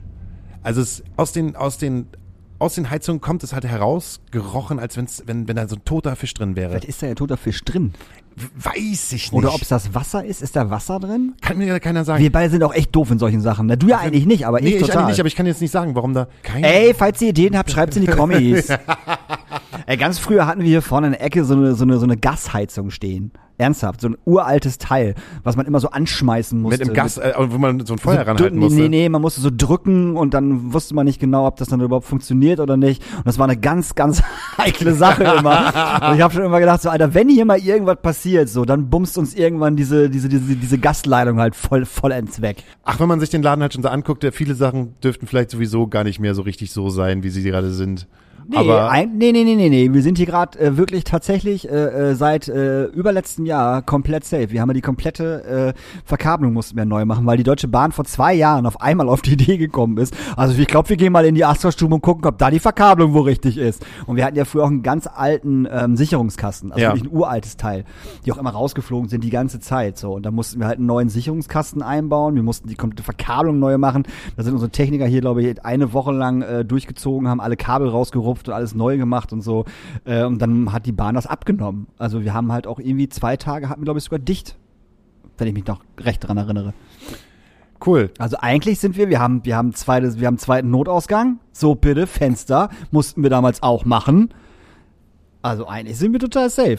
Zwei Tage dicht. Jetzt haben wir 14 Monate dicht. Ja. Äh, eigentlich wollte ich gerade nur die, die Überleitung machen zu, ähm, als ich die Heizung angemacht habe und es hier nach toten Fisch gerochen hat, da kam halt auch äh, die Wiebke halt rein und irgendwann kamen wir in so ins Gespräch und dann meinte sie, boah, hier riecht's halt richtig nach Fisch. Und da, und da habe ich gesagt, ja stimmt, das ist mir jetzt auch gerade aufgefallen. Aber das Ding ist, das riecht auch erst seitdem du reingekommen bist, hast du irgendwas mitgebracht und das war kein guter Start. Oh. Ich hab, wollte es halt, äh, sie hat es auch so gesagt, das klingt jetzt nicht so wie ein Kompliment. Und ich so, nein, nein, so meine ich es gar nicht. Nicht, Ich nicht, nicht ganz so, anders. nicht, nicht so, nicht, nicht so. Ich wollte halt einfach nur mal eben kurz klarstellen, dass es vorher nicht nach Fisch gerochen hat, aber jetzt wissen wir beide, dass es die Heizungen sind. Kannst ja nochmal Bescheid geben. Es sind die Heizungen. sind die Heizungen gewesen. Das war Daniels Leben. Ja, Danke, in dass du- Kurzform. Ja, gar nicht so im Kurzform, aber man bekommt ja immer nur so ein paar Sachen mit von dir, wenn du halt wieder so eine Geschichte halt auf einmal so raushaust, bam, bam, bam. Aber so am Stück mal erzählt bekommen, was halt dein Lebensweg ist und dass du eigentlich auch im Prinzip gar nicht so richtig gewusst hast, was du eigentlich machen sollst Null. und dann am Ende einen Club gehabt hast. Null. Das ist so ein bisschen wie wahrscheinlich wie bei der Baerbock, die halt irgendwie mit 40 Jahren dann so ein ganzes Land hinter sich hat, die hat einfach überhaupt noch gar nicht gewusst, was sie nach dem Turn und sowas machen soll. Auf einmal ist sie Bundeskanzlerin. Ja, aber jetzt regen sie sich ja alle auf. Die hat ja keine Ahnung. Die war ja noch nie irgendwas. Ja, Dänemark, Finnland, Norwegen. Alle waren da noch nie was und haben es trotzdem irgendwie geschafft. Also von daher. Es gibt mir auf Naja. jeden Fall ein gutes Bauchgefühl, dass das funktioniert bei, der, bei den Grünen. Das muss ja auch nicht so ablaufen wie bei der CDU mit Söder und mit Laschet, ähm, wo halt übelste Schlammschlacht ist und man noch gar nicht vergessen hat, dass eigentlich vorher noch dieser Maskenskandal gewesen ist. Und das, also ich drehe durch. Ist egal. Aber ist, ist, äh, ist Scholz jetzt eigentlich für die SPD aufgestellt worden? Ist das schon, ist das schon safe? Ja, Sharping ist aufgestellt worden. Wer? Sharping? was? Der ist lange tot. Nein, Scholz ist, Scholz, ja, wer soll es denn sonst machen? Also haben wir jetzt, also haben wir jetzt Laschet, Scholz, Baerbock und den FDP-Typen habe ich schon wieder vergessen. Ist mir auch scheißegal. Das sind im Endeffekt die drei, die wichtig sind. Allen anderen ist doch, das ist doch, das ist doch wurscht. Alles andere ist wurscht. Alles andere ist total wurscht. Und wenn die Grünen jetzt halt schon so hart in den, in den Prognosen vorne liegen, äh, kann das eigentlich nur, äh, nur gut werden. Und ich glaube halt, das hatten wir gerade auch schon, ich glaube nicht, dass äh, viele Leute aus der Kulturbranche, also Kulturschaffende oder Solo-Selbstständige, ähm, CDU oder SPD wählen werden. Das kann ich mir irgendwie nicht vorstellen nach den letzten, nach den letzten anderthalb Jahren knapp. Die Quittung kommt, auf jeden Fall. Und ich, also ich würde einiges drauf verwetten, einiges drauf verwetten, dass wir äh, eine grüne Bundeskanzlerin kriegen. So. Äh, ich würde mal sagen, gucken wir mal, weil das ist ja noch im September. Meine Bis dahin- Stimme hat sie. Meine Stimme hat sie auch. Ähm, aber wir haben halt noch ein paar, paar ganz, ganz, äh, ich würde mal sagen, schwierige Monate vor uns. Da denke ich noch eigentlich gar nicht an den September, möchte ich auch gar nicht. Nee. Aber das wird man bestimmt beim Podcast mitbekommen. Ja, ich glaube, Wir wir, werden drüber reden. Wir werden drüber reden. Wir haben ja Zeit. Wir haben jetzt, wir haben jetzt ja Zeit. Wir können ja jede Woche einen Podcast machen. Ja, Hauke und ich überdenken nochmal unser Leben, haben wir, haben wir vorher gesagt, machen wir aber nicht. Und ziehen zusammen auf einem Bauernhof äh, ins. Ach, irgendwo, irgendwo, irgendwo Speckgürtel hier, irgendwie altes Land, so einen schönen Bauernhof, Alter. Du kannst auch zu mir mit einziehen, zu meiner Mom. Äh, wir ziehen nach Breitenwisch. Wir haben einen großen Bauernhof da. Ja, das ist so weit weg, Alter. Nee, gar nicht. Du fährst eine Stunde. Ja, eine Stunde, Alter. Meine, meine, Altes äh, Land meine fährst du auch? Lebensgefährtin arbeitet hier in Hamburg, Hase. Die, Ja, fährt, die musst du nicht mitziehen. Na, doch, natürlich muss sie mitziehen. Ja, dann ist doof. okay, wir machen ein kleines Päuschen. Ich wünsche mir auf unsere Nachtasyl-Playlist den neuen Song, die neue Single von Fink, Fink UK. Und zwar Warm Shadows. War ich ganz überrascht, dass er einen neue, neuen Song rausgebracht hat. Der macht mich so glücklich, der alte Mann mit seiner Gitarre. Äh, ich wünsche mir von äh, den Beatsex, die eine neue EP rausgehauen haben. Wohn Wohnzimmer-EP heißt es, glaube ich, ne? Ja. Äh, wünsche ich mir äh, Just Like Heaven von The Cure. Großartig. Schönes Cover. Und äh, von Matula Over the Top. Und sag mal, haben wir eigentlich Nura schon drauf? Nura haben wir noch nicht drauf. Ey, dann bitte äh, auch äh, Nura mit ihrem äh, äh, neuen Song, weil äh, der nämlich äh, total großartig ist und ich den bei Böhmermann gesehen habe. Da war sie nämlich live. Polizisten. Ähm, Ich, äh, niemals Stress mit Bullen. äh, Polizisten. Niemand Stress mit Polizisten. Wahnsinnig guter Song. Also für die Zielgruppe, auf die sie da abzielt oder die sie hat, ist der Song halt richtig, richtig gut. Dufte. Da wird einiges Politisches hier rauskommen die nächsten Monate. Tschüss. Moin, wir sind von Lintel aus Osterholz-Scharmbeck und manchmal wünschen wir uns eine Fernsehzeitung fürs Leben, denn dann könnten wir heute schon gucken, was morgen geschieht. Gibt's aber nicht. Vielleicht auch besser so. So richtig gibt's uns nämlich auch noch gar nicht. Aber jetzt, wir freuen uns aufs Kennenlernen in diesen komischen Zeiten. Die Finger zum V über die Schulter gespuckt, zwei Herzen aneinander in zwei Richtungen geguckt. Unser Wort ist nicht gebrochen. Versprochen ist versprochen. Ja, ich lasse einfach mal mitlaufen. Ja, lass doch mal mitlaufen. Gute Idee. Lass doch mal mitfahren, weil jetzt läuft's. Sehr gut. Also, du hast mir eigentlich gerade vorher schon die Frage gestellt. Warum bist du hier in der Astra-Stube, Wiebke? Ich bin eingeladen worden. Aber eigentlich habe ich mich auch selber eingeladen in deinen Podcast. Ja, das stimmt. Wir machen so ein äh, Cross-Posting, würde ich sagen, oder? Heißt es Cross-Posting oder Cro Cross-Podcasting? Ja, ach, frag mich doch nicht. Keine Ahnung, irgendwie Ich- sowas, ja. Ich, ich bei dir und du bei mir. Genau. Wir besuchen uns einfach mal. Und dein Podcast heißt Kiezmenschen. Jawohl. Und den macht ihr seit? Den machen wir seit, ich glaube, wir haben gerade den 40. Kiezmenschen gehabt. Macht ihr das wöchentlich? Ja, wir, wir sind jeden, jeden Freitag kommt der Podcast raus. Den kann man dann bei Spotify Co. und natürlich auf mopo.de hören. Und wir haben dazu dann samstags im Blatt immer vier Seiten Reportage. Über den jeweiligen Kiezmenschen. Ja, genau, über eine Person. Das heißt sozusagen, man kann sich in der Mofo erstmal hineinlesen und wenn man diesen Menschen interessant findet, dann kann man bei Spotify oder wo seid ihr? Ja, unter anderem, ja. Also Über, Im Prinzip überall, wo Im es Prinzip Podcasts äh, gibt. gibt. Äh, Kann man unter Kiezmenschen dann halt einfach nochmal nachhören, wie dieses Interview komplett sich anhört. Ja, man kann deutlich mehr dann noch im Podcast erfahren. Ist das in der Corona-Situation passiert, dass ihr euch entschieden habt, das zu machen? Das ist in der Corona-Situation entstanden. Die Idee ist in der Redaktion entstanden, also von den Chefs, und dann wurde das bei uns angefragt und dann wurde vorsichtig auch mit angefragt, ob man das nicht mal aufnehmen könne, so ein Interview. Das haben wir dann getan und also ich mache das nicht alleine, ich mache das mit meinem Kollegen Marius Röhr zusammen. Wir sind da beide gleichberechtigt am Start.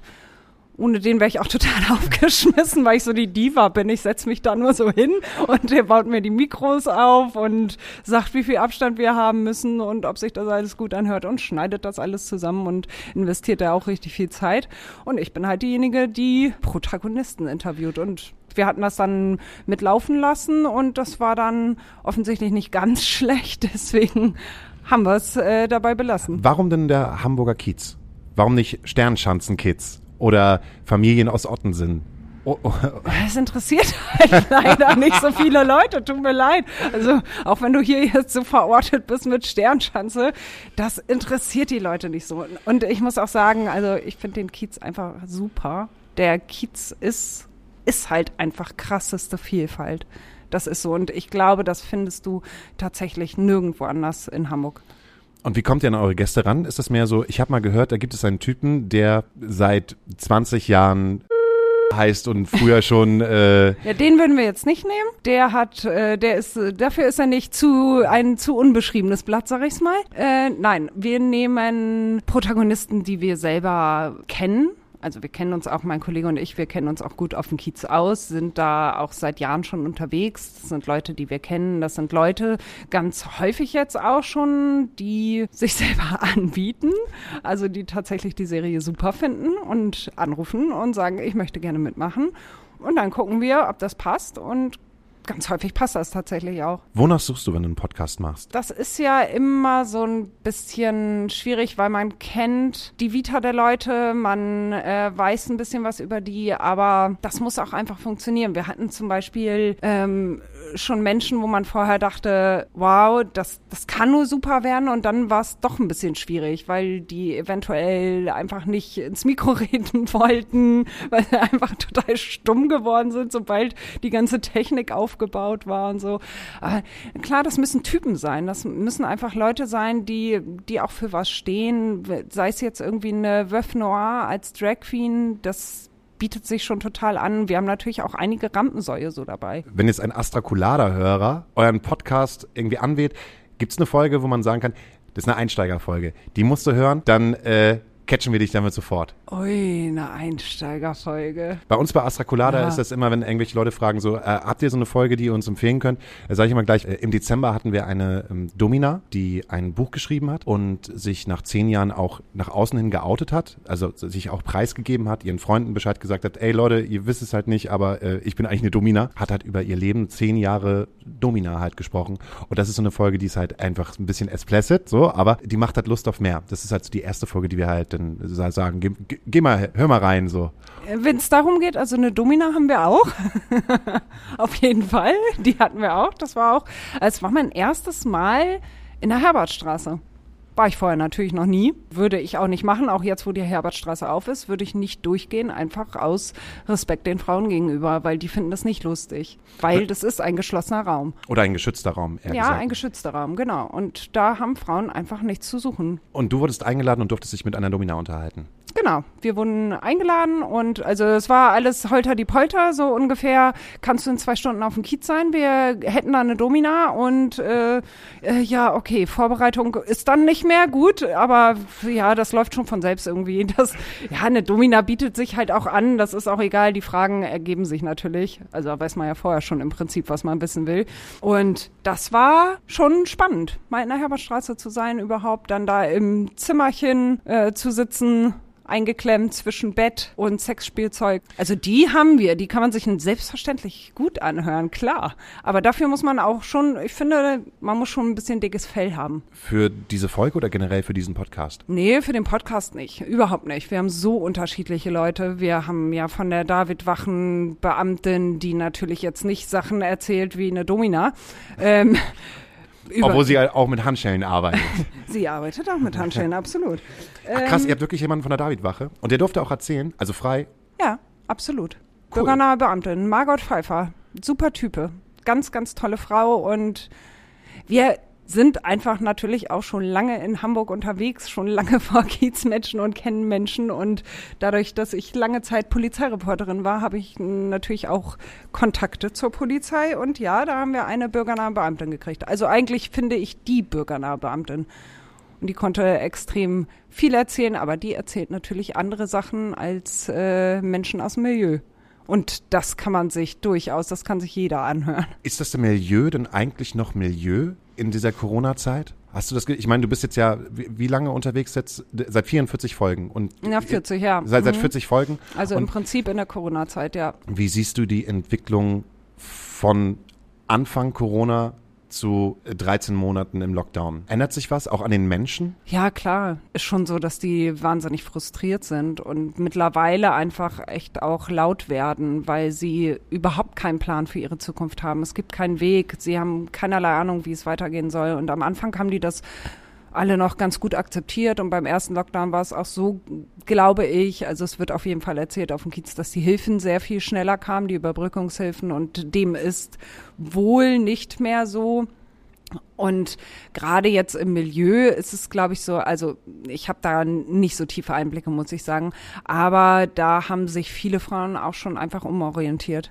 Die sind überhaupt nicht mehr im Milieu. Die schaffen nicht mehr an, die haben sich Ausbildungsjobs gesucht und so weiter. Was ja im Prinzip nicht schlecht ist.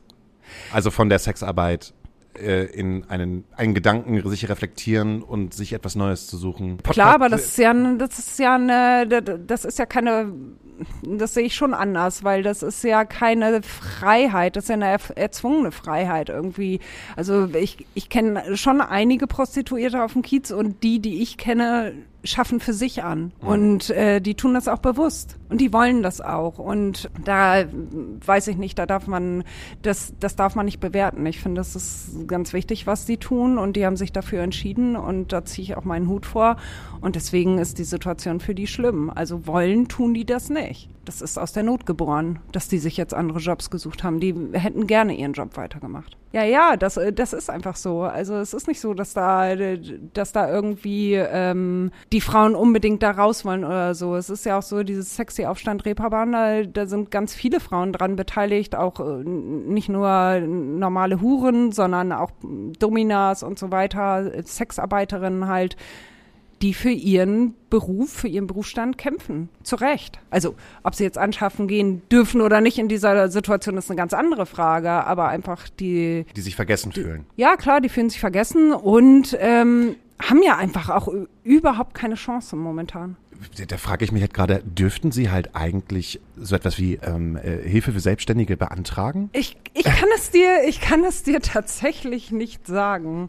Aber ich vermute mal, dass äh, die Hilfe sie nicht über die Runden bringt. Also das Problem ist ja auch einfach bei vielen da. Da wird dann geguckt, irgendwie äh, Hartz IV beantragen, ja, aber was verdient denn dein Partner oder hast du irgendwas zurückgelegt? Ja, viele von denen haben natürlich, die verdienen natürlich auch nicht schlecht und die haben natürlich was zurückgelegt, weil sie einfach fürs Alter vorsorgen.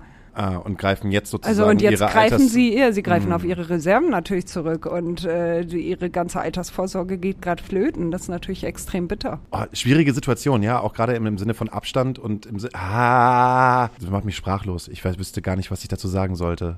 Ja, ich habe jetzt auch nicht so die Meinung, ja, die müssen unbedingt wieder anschaffen dürfen. Das, ich weiß es nicht, aber naja, ich kann ja auch zur Nagelpflege gehen. Die sitzt dann auch direkt an meinen Nägeln, die Dame, und fummelt da rum. Also ich, ich weiß es nicht. Ich bin da auch äh, unsicher. Aber dass sie gehört werden müssen und äh, dass sie einfach einen extrem wichtigen Job macht, machen, das ist Fakt. Also, das heißt so zusammengefasst, ihr interviewt Leute aus dem Milieu, aber nicht nur Menschen aus dem Milieu im Sinne von Sexarbeit, sondern es sind auch Polizistinnen dabei. Ihr habt äh, Menschen aus Bars und VeranstalterInnen.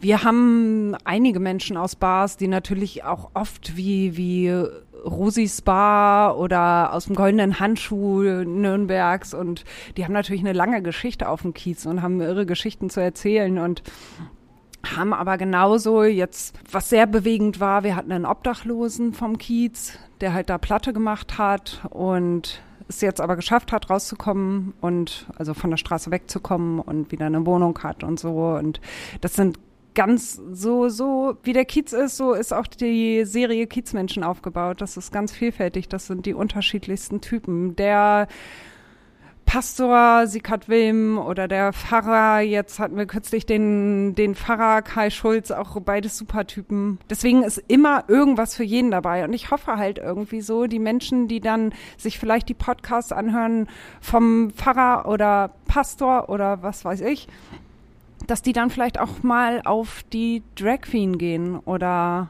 auf die Domina und eventuell so ein bisschen ihren Horizont erweitern und vielleicht an ihrer Einstellung sich was ändert. Ich weiß nicht, ob das eine romantische Vorstellung ist, aber ja, für mich, naja, das ist schon der Grund irgendwie, warum mir das so oder uns, meinem Kollegen und mir so unheimlich viel Spaß macht, einfach diese Vielfalt zu zeigen, so ganz selbstverständlich, nicht mit einem Zeigefinger oder so, sondern einfach Menschen, ja, den Horizont vielleicht von Menschen zu erweitern und zu sehen, hier, das sind coole Leute. und ganz normalen Menschen in Anführungszeichen eine Plattform zu geben und sie sprechen zu lassen. Menschen, die vielleicht sonst nicht gehört werden. Oder Menschen, die halt nicht dazu kommen, in der öffentlichen Breite ihre, ihr Leben zu erzählen. Klar, wir haben ganz oft Leute, die keiner kennt. Die oder die wenige kennen, natürlich. Ist das nicht manchmal auch schwierig, weil bestimmte Menschen wollen ja nicht gekannt werden. Bringt der Job so mit sich. Ja, aber bei den meisten ist es tatsächlich so, dass sie das schon auch toll finden, dass sie es super finden und ja, vielleicht am Anfang unsicher sind und dann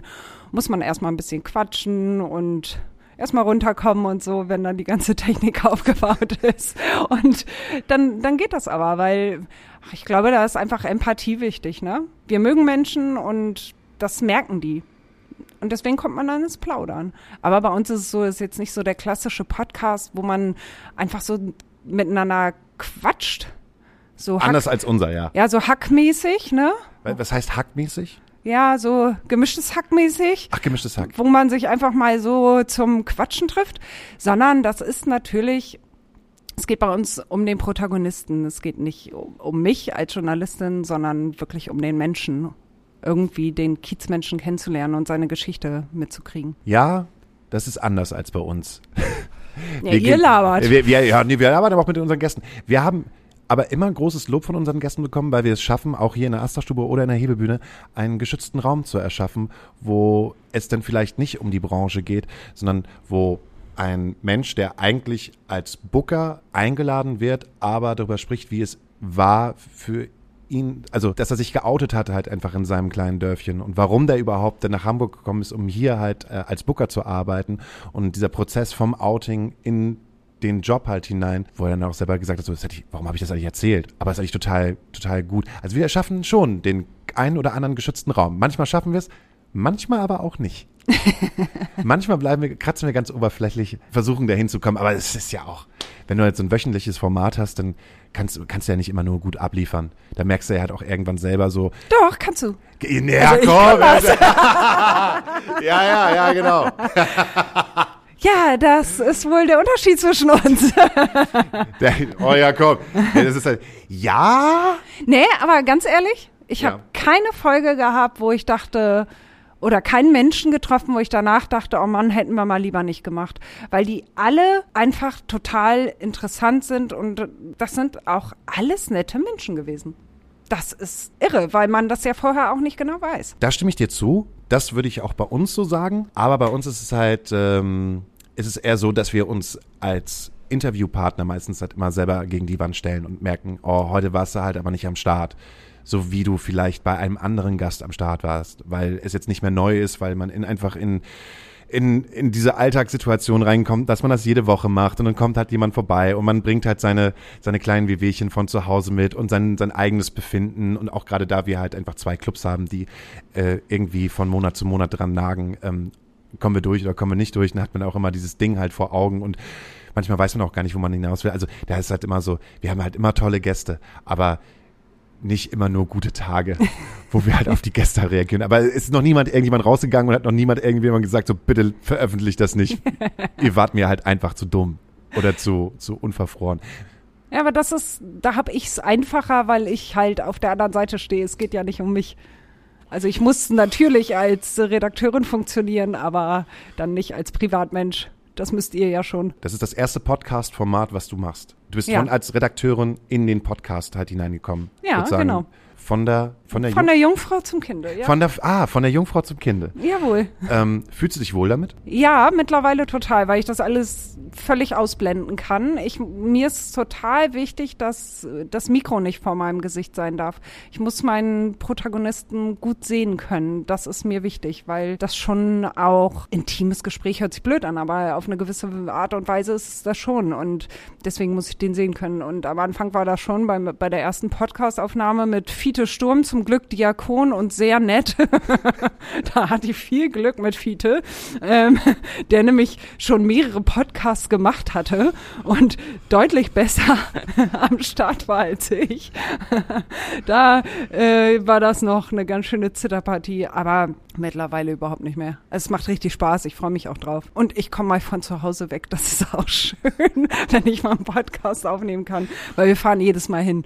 Wir machen das nie telefonisch oder so, das geht nicht. Wir merken das ja auch selber, Daniel und ich, wie, wie gut es fürs eigene Wohlbefinden ist, eine andere Person zu treffen, mit dem man, mit der man sich austauschen kann. Wenn man sowieso halt seine, seine fünf oder sechs Personen hat, mit denen man sich halt immer austauscht, ist es halt geil, einfach immer jemanden Fremden dabei zu haben. Und es ist so cool. Gerade jetzt in dieser Corona-Zeit, wo so, ah, weiß ich nicht, dieser, oh, wie, wie, wie kann man das denn nennen? So dieses Alltags, Die Blase. die Alltags, die, die, aber diese depressive Alltagsblase einfach nur zum Vorschein kommt. Deshalb, ähm, ich kann es, ich kann es voll, voll, ich voll nachvollziehen und ich finde es, äh, ich finde es selber halt auch total großartig, mit, mit Menschen halt in den Kontakt zu kommen. Bei, bei uns ist es ein bisschen so, dass Daniel manchmal auch immer ganz gerne, dass wir alleine nur so zu zweit halt miteinander reden, weil er das auch total liebt, sich halt so preiszugeben und ein bisschen haten zu können und ein bisschen privat und sowas zu sein.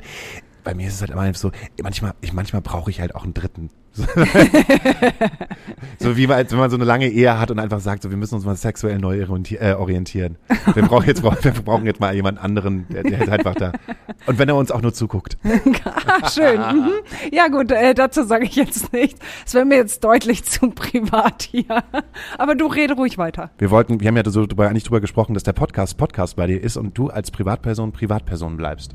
Ja, und, das eig- ist so. und eigentlich geht's ja um mich auch. Ja, eigentlich geht's mir auch um dich, das stimmt. Okay, dann fang doch jetzt mal an. Bau mir doch jetzt mal einen geschützten Raum. Ich baue dir jetzt einen geschützten Raum. Ich kann nicht bauen, tut mir leid. Ich frag dich einfach nur. Okay. Also, jetzt bist du sozusagen ähm, in meinem Podcast. Jetzt bin ich in deinem Podcast, genau. Ja. Guten Tag, mein Name ist Hauke Horeis. Ich wohne, Nee, so machen wir das nicht. Okay.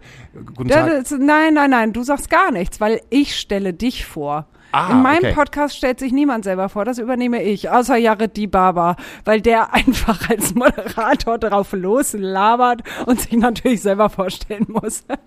Nein, ich sag einfach nur, äh, hallo Hauke. Hauke Horeis heute bei Kiezmenschen. Ich freue mich sehr. Wir sind sozusagen Kollegen, Podcast-Kollegen. Hallo Wiebke, danke für die Einladung. Eigentlich müssten wir jetzt anstoßen, weil unser Podcast heißt Auf eine Buddel und wir stoßen immer mit unseren Protagonisten an. Aber da du nur so vorbeigekommen bist, musst du jetzt nicht anstoßen. Das ist auch okay so. Ich versuche während der Corona- Corona-Zeit weniger zu trinken. Ja? Ja, Klappt das? ja. Viel, viel weniger als sonst, als wenn der Laden auf wäre. Man kommt halt einfach nicht mehr in die, in die Versuchung hinein, irgendetwas zu trinken. Ich bin des Alkohols müde geworden. Gibt ja auch nicht mehr irgendetwas, was man feiern könnte oder eigentlich eher die Situation, die Arbeit ist getan, wo gehen wir denn jetzt hin? Das erklärt sich jetzt ja gerade von alleine. Auch jetzt, wo wir um 21 Uhr alle im Bett sein müssen, ähm, hat man überhaupt gar nicht mehr die Möglichkeit, darüber nachzudenken, ach, wo gehen wir jetzt nach diesem Bier eigentlich noch hin? Naja, du könntest ja durchaus alleine zu Hause trinken. Aber dann hätte ich ein Problem. ein offensichtliches. ich Äh, bin, okay. Nee. Also ich trinke schon manchmal ein Gläschen zu Hause. Habe ich ein Problem? weiß ich nicht, wir wollten ja nicht zu privat in dein, in dein Leben hineindriften. Nee, ich bin, ich bin, ich, äh, ich bin ganz froh, dass es halt so wenig ist. Also, wie gesagt, ne, wenn du an der Bar arbeitest oder wenn du äh, dich um Clubs kümmerst oder einfach damit zu tun hast, Veranstaltungen zu machen und immer am Alkohol bist, zwar sagst, Alkohol gehört für mich dazu, der, für die Geselligkeit, zusammenzukommen, anzustoßen, eine zu rauchen, über das Leben zu philosophieren. Wenn man das jeden Tag um sich herum hat, dann äh, kann es auch leicht dazu kommen, äh, dass der Alkohol sehr viel Kontrolle über dich hat. Klar. So, total. Also ich habe das gemerkt. Ich habe ähm, äh, meine Kiez-Vergangenheit ist, dass ich sehr, sehr, sehr, sehr, sehr, sehr, sehr lange ähm, auf dem Hamburger Berg aufgelegt habe und nicht nur auf dem Hamburger Berg, sondern auch äh, äh, in den alten Esso-Häusern, als sie noch gestanden Weißt haben. du was? Wir müssen mal ganz kurz, also weil das reicht ja eigentlich nicht, dass wir nur deinen Namen sagen. Ja. Also, du machst einen Podcast, Astra Colada. Mhm. Einen mach- sehr guten Podcast übrigens. Dankeschön. Ja, finde ich super. Höre ich sehr gerne. Und finde ich auch tatsächlich richtig lustig. Also ich musste schon mehrfach so richtig dolle lachen. Fand ich super. Das, das liegt eigentlich an unserer gefühlten Trottelhaftigkeit, die wir halt mit uns mitbringen. wir lassen uns halt irgendwie gegenseitig äh, immer gerne auflaufen. Daniel und ich ähm, sind wie ein Daniel Höhtmann, mit dem ich das mache, aus der Astra-Stube, ähm, mit dem ich das mache. Wir ecken halt wie ein altes Ehepaar miteinander an und manchmal ist es halt auch diese Chemie. So, wenn wir halt das Gefühl haben, äh, wir verstehen uns halt nicht miteinander und wir geraten aneinander, ist es genau das, was manche Hörer eigentlich hören wollen, dass wir zwei unterschiedliche Typen sind, die einander geraten. Und der Gast dann wahrscheinlich, den wir dann halt gerade haben, irgendwie mittendrin steht und wir dann halt, wie wir zusammenkommen. Ist Ja, der Gast steht dann so ein bisschen an der, der, Seite, ne? Der steht dann außen vor. wir sind die Prinzessinnen unseres Podcasts. Schön, zwei Diven. Ja, wir haben uns eigentlich dazu, dazu getroffen, das sollte eigentlich unsere Therapiestunde werden. Als der Lockdown kam, der erste im März, ähm, war es so, oh, pff, wollen wir nicht irgendwas miteinander zusammen machen? Ich habe keinen Bock, irgendwie mich jetzt vom Billy-Regal zu stellen und Gitarre zu spielen äh, für die äh, Follower. Ja, lass uns doch einen Podcast, lass uns doch einen Podcast machen. Und es waren dann, äh, die ersten drei Folgen waren dann so 25 Minuten über Zoom, ganz billig mit dem Handy aufgenommen. Und irgendwann hat es uns das dann gecatcht und haben gesagt, eigentlich müssen wir es besser machen. Ich meine, wir stehen halt da als äh, Hebebühne, Altona und Astra Stube, ähm, Sternbrücke und das darf ruhig ein bisschen Punk sein, aber es hat dann nicht, dann, das darf nicht, die Qualität darf da nicht drunter leiden. Also erstens die Soundqualität darf da nicht drunter leiden und zweitens halt auch die Aufmachung darf da nicht drunter leiden und ähm, so sind wir halt schnell dazu gekommen, dass wir Kulturschaffenden aus Hamburg, egal aus welcher Branche, einen Platz bieten, um mit uns über Gott und die Welt zu reden. Klar, es ist ein Laber-Podcast. Manchmal geht man tief hinein, entweder in die Branche oder einfach auch in den Typen an sich. Und wir bieten auch äh, Künstler und KünstlerInnen, ähm, die Musik machen, immer äh, Sendezeit halt mit an. Die haben dann so fünf Minuten am Anfang der Show, am Ende der Show und in der Mitte der Pause können sie über alles reden, was ihnen halt gerade ähm, durch den Sinn kommt und können sich sozusagen auch selber präsentieren und unserer Hörerschaft sagen, hey, moin, ich bin der und der Künstler, mich geht's übrigens auch. Wenn ihr mich irgendwie sympathisch findet, guckt doch mal bei Instagram vorbei oder bei Spotify und hört halt einfach mal rein. So können wir auch eigentlich die Bands, die sonst hier in der Astra-Stube oder in der Hebebühne gespielt haben, auch so supporten, ohne denen halt zu sagen, komm, habt ihr nicht Bock, irgendwie äh, ein Livestreaming-Konzert bei uns zu spielen, sondern hey, präsentiert euch einfach bei uns im Podcast und wir haben wesentlich mehr Hörer, als das, wenn wir hier einen Livestream machen würden. Ja. das Ding ist halt einfach auch durch. Also ist das so ein soziales Kulturprojekt, ja? Das ist Daniels und Haukes soziales, äh, soziale Therapiestunde. Okay. Also du machst nämlich sonst die Hebebühne. Ich gehöre zu einem Teil, der die Hebebühne macht. Es gibt zwei Pächter, das sind äh, äh, Max Reckleben und Kai Schulz, die vor fünf, sechs, oh Gott, sechs Jahre schon, sechs Jahren angefangen haben, eine alte äh, Kfz-Werkstatt umzumodellieren in ein Kulturhaus. Oben sind Proberäume, unten sind 400 Quadratmeter Veranstaltungsfläche. Ich bin durch die Band, mit der ich unterwegs bin, wir heißen Oatville aus Hamburg. Äh, wir waren die ersten, die oben im Proberaum drin gewesen sind. Ich habe ganz, ganz lange Bar- und Veranstaltungserfahrungen, bin einfach mal unten angetanzt und war gefragt, was macht ihr hier denn? Ja, wir machen hier eine Veranstaltungsfläche mit Bühne für Konzerte und Theater. Und dann habe ich halt gesehen, was die halt da am Tresen so verbaut haben an Holz und war so, nee, das, ist, das sieht scheiße aus. Ich, ich besorge euch erstmal eine, ich besorge euch mal eine richtige Bar. Und dadurch ist es dann entstanden, dass ich dann einfach zu diesen Leuten gehöre. Wir hatten, wir hatten mal fünf, wir sind vier, die sich um diesen Laden kümmern. Und wenn man die Jobbezeichnung würde ich sagen, es gibt halt immer diesen einen Typen, von dem niemand weiß, was der eigentlich macht. Aber wenn der nicht da wäre, würde der Laden nicht laufen. Das Mädchen für alles. Das kann man so sagen, ja. Und Ja. gerade dadurch, dass ähm, wir am Anfang halt sehr es genossen haben, dass ich noch so viele Verbindungen zum Kiez hatte und auch Leute, die am Tresen gearbeitet hat, ha, äh, haben und ich sie rüberholen konnte nach Altona und auch so, um, wenn es um Bar-Equipment ging und so, dann sagen wir so, ey, habt ihr nicht noch mal kurz was im Lager für uns? Wir, wir, wir haben keine Kohle, äh, können wir nicht äh, irgendwas von euch halt haben, haben wir das Ganze halt einfach mit den alten Kontakten von mir halt aufgebaut, ähm, damit wir irgendwie damals halt starten konnten, 2000 und ich glaube 2016 haben wir die erste ähm, Random-Veranstaltung halt bei uns gemacht und 2000, Ende 2017 haben wir die Lizenz bekommen, wirkliche Veranstaltungen zu machen, machen zu dürfen. Und äh, 18 war halt ein, so dieses Anlaufjahr, 19 war der Punkt, wo wir gemerkt haben, oh cool, ähm, die Agenturen kommen jetzt auf uns zu, ähm, die sehen uns als äh, coole Veranstaltungsstätte und wir haben größere Namen, größere Bands bekommen. Mm, Und 2020 wäre eigentlich das Jahr gewesen, wo wir gesagt hätten, geil, wir schreiben zum ersten Mal Zahlen und zwar schwarze. Und das hat, naja, Ja, war nix, ne? war, äh, äh, meh. War, war, ist halb blöd gelaufen. Ja, total. Ja. Aber du hast auch, eigentlich bist du auch so ein Kiezmensch, ne? Weil du hast eine Kiez-Vergangenheit. Der Kiez hat mich durch meine 20er und meine 30er begleitet. Ich komme eigentlich vom Land. Ich komme äh, aus dem Speckgürtel von Hamburg. Ich bin kein, kein wirklicher Hamburger. Woher denn? Ich komme aus einem kleinen Ortsteil, der ist Breitenwisch. Der liegt bei Himmelpforten. Himmelpforten liegt zwischen Hamburg und Cuxhaven. Und ist Himmelpforten ist doch irgendwie hier mit dem Weihnachtsmann, oder nicht? Kann man da nicht die Post an den Weihnachtsmann hinschicken? Wenn du ein kleiner Junge oder ein kleines Mädchen bist, die äh, sich eine PlayStation 5 wünschen, dann kann man halt einen Brief schreiben, lieber Weihnachtsmann, und den schickt man dann nach Himmelforten. Und äh, in Himmelforten kommen die Briefe dann an und werden dann halt von dem Weihnachtsmann beantwortet.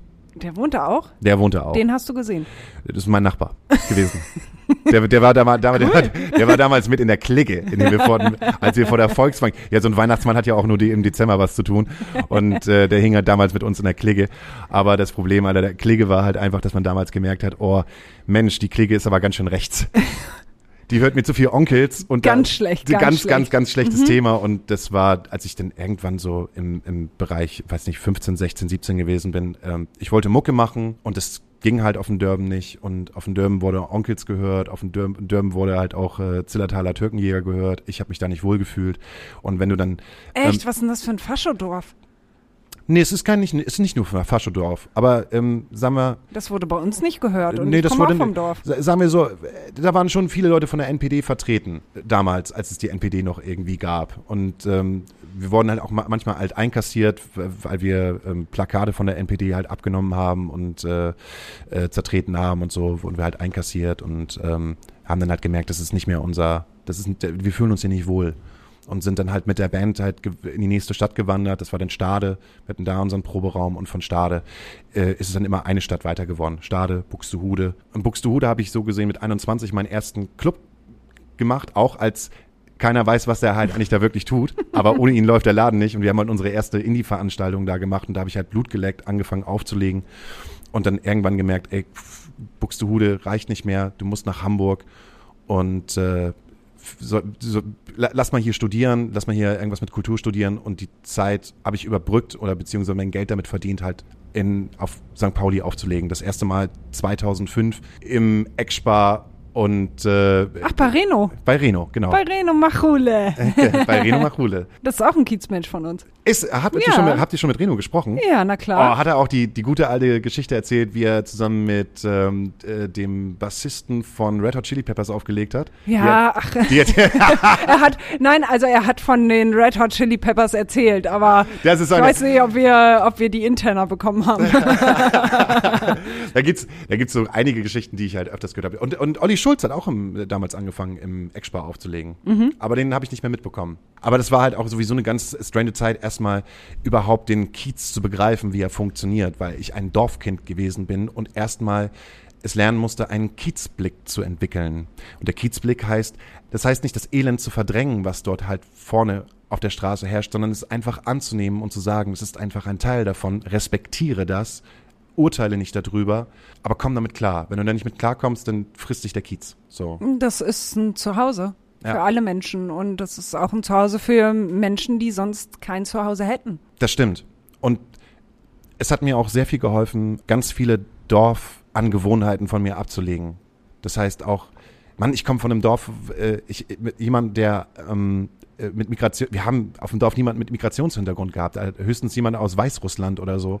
Oder mal den, den, den, den, damals so, wie soll ich das sagen, den Quotentürken, den wir halt irgendwie auf dem Dorf hatten. Und das war halt dann so, uh, so und äh, erst in Hamburg und auch erst in der, in der Arbeit auf dem Kiez konnte ich halt komplett alles ablegen. Mein Verhalten jemanden gegenüber, der jemanden liebt, und zwar auf gleichgeschlechtlicher Ebene, zum Beispiel. Komplett irgendwelche, alle Vor Vorurteile abgelegt auf den Kiez. Menschen mit Migrationshintergrund, alle Vorurteile komplett abgelegt auf den Kiez. Weil an der Bar sind sie alle gleich. So, das, das hat man halt einfach gelernt. Und das ist halt, das, das fand ich halt auch für meine Entwicklung super wichtig, dass das so, dass das so war. Würde ich auch immer sagen, habe ich, das habe ich halt hier in Hamburg gelernt, das habe ich halt auch auf dem Kiez gelernt. Und warum weg vom Kiez? Der Kiez hat mich fertig gemacht. Wir haben ja schon am Anfang darüber gesprochen, wie es ist, an der Bar zu versacken. Und weiß Gott, ich bin jemand gewesen, der das allzu gerne gemacht hat. Und wenn man äh, drei bis viermal die Woche aufgelegt hat, dann sind es halt auch andere Zeiten. Dann kommst du halt um 10 Uhr an, baust dich halt auf und legst auf. Manchmal bis um 8, manchmal bis um 9. Teilweise haben wir im Eckspar halt auch aufgelegt bis um 11, 11 Uhr morgens. So, und wie kannst du das aushalten? Mit Alkohol. So, ich habe, äh, Gott sei Dank, habe ich es geschafft, äh, niemals äh, in irgendwelche Drogengeschichten halt reinzukommen, sondern es war halt immer, äh, sei körperlich fit und trink mit den Gästen. Das hat, dann, das hat dann einfach gereicht, aber ich habe ich hab dann irgendwann gemerkt, so, ohne Alkohol funktioniert es nicht. Und ähm, trotzdem macht der Alkohol halt was mit dir. Der macht dich irgendwann kaputt und du bist irgendwann nicht mehr 25, 26, 27, wo du das halt hintereinander irgendwie vier Tage die Woche machen kannst. Kein Schlaf, viel Alkohol, viel Rauchen, äh, laute Musik, ganz viele strange Gäste. Das hat dann nicht mehr funktioniert. Also ich fühle fühl mich dem Kiez viel näher als der Schanze oder Altona. Immer noch, auch wenn ich halt drüber gehe. Es, ist, ähm, es ist ein bisschen wie nach Hause kommen. Aber ich weiß halt, dass es auch kein gutes Zuhause für mich ist. So, sondern immer nur, ich, ich, ich darf zu Besuch kommen und dann ist es halt immer schön, aber ich dürfte halt nicht wieder dort, dort stattfinden. Und deshalb ist es halt Altona geworden. Weil Altona gibt mir halt die, die, die Möglichkeit, um 1 Uhr zu sagen, so Leute, das war ein tolles Konzert. Wir trinken jetzt alle noch ein Glas Wein und dann gehen wir aber auch schön nach Hause. Bist älter geworden, ja? ich bin älter geworden und bewusster mit meinem Körper. Ich wollte halt niemals jemand sein, der, der noch mit, äh, mit 50 im Eckspar auflegt und versucht, etwas zu machen, wofür eigentlich die, was, was die Jüngeren eigentlich machen müssen. Also das heißt nicht, ich will, will nicht darüber urteilen und das soll auch gar kein Urteil sein, aber es war nicht für mich der richtige Weg, weil ich glaube, äh, auch der Kiez und auch die Unterhaltungsgastronomie im Kiez braucht wieder junges und frisches Blut und wieder neuen Gedanken, anders heranzugehen und wieder ganz viel neue Subkultur. Und ich hoffe halt auch, dass, wenn dieser Lockdown vorbei ist, da eine Möglichkeit ist für junge Menschen, ähm, eine neue, ein neues Verhalten, ein neues Losgehverhalten äh, auszuüben. Weil als ich den, den Hamburger Berg kennengelernt habe, war es, war jede Bar für sich, stand für sich alleine. Es war keine, ähm, kein Event-Tourismus. Und das ist irgendwann so, hat sich von alleine entwickelt, weil man gemerkt hat, oh, die Touristen oder die Hamburger finden den Hamburger Berg geil. Da ist immer was los. Egal, ob du Montag, Dienstag, Mittwoch, Donnerstag hingehst, da ist immer was los. Und die Touris sind halt so, ob Pinneberg, ja, wo gehen wir hin? Gehen wir auf eine große Freiheit oder gehen wir auf den Hans-Albert-Platz? Nee, ich habe gehört, hier Rosis Bar soll total geil sein. Da sind auch voll viele hübsche Mädchen und so. Und dann kommen halt die ganzen Touris halt alle rein und äh, mischen sich dann halt, oder die Hamburger. Und die Hamburger finden es aber nicht geil und wollen eigentlich gar nicht mit diesen Touris halt äh, zusammen Ja. sein. Und dann hat sich das irgendwann so entwickelt, dass wir überhaupt gar keinen Stamm, keine Stammgäste mehr gehabt haben. Wir hatten damals teilweise auf einem Dienstag, habe ich aufgelegt bis morgens um acht und wir hatten Umsätze wie am Wochenende, nur durch Stammperson, äh, durch Stammkundschaft. Die war dann aber irgendwann nicht mehr da, weil die sich halt einfach erstens von dem Verhalten, wir als Laden, als, äh, als, als Eventgastronom, ähm, heißt auch, du spielst halt andere Musik. Du möchtest die Leute zum Tanzen bringen, du möchtest Mitgrö-Situationen haben, du spielst immer wieder den gleichen Scheiß, du lässt dich nicht auf neue, äh, neue Sachen ein, du, du, du verlierst halt dein Gesicht. Und das, das ist ganz vielen Bars passiert. Da gibt es halt wenige Bars, die es irgendwie noch geschafft haben, so zu bleiben. Ich, mir fällt gerade das Lunacy halt ein, was halt äh, wirklich noch schafft, seit, äh, seit, seitdem ich das Lunacy kenne, einfach das Lunacy zu bleiben. Aber wenn man halt überlegt, was das Nachtlager früher mal, dass, dass der eigentlich der Indie-Laden neben dem Molotow gewesen ist, ist weg. So. Oder auch das Headcrash ist nicht mehr das Headcrash.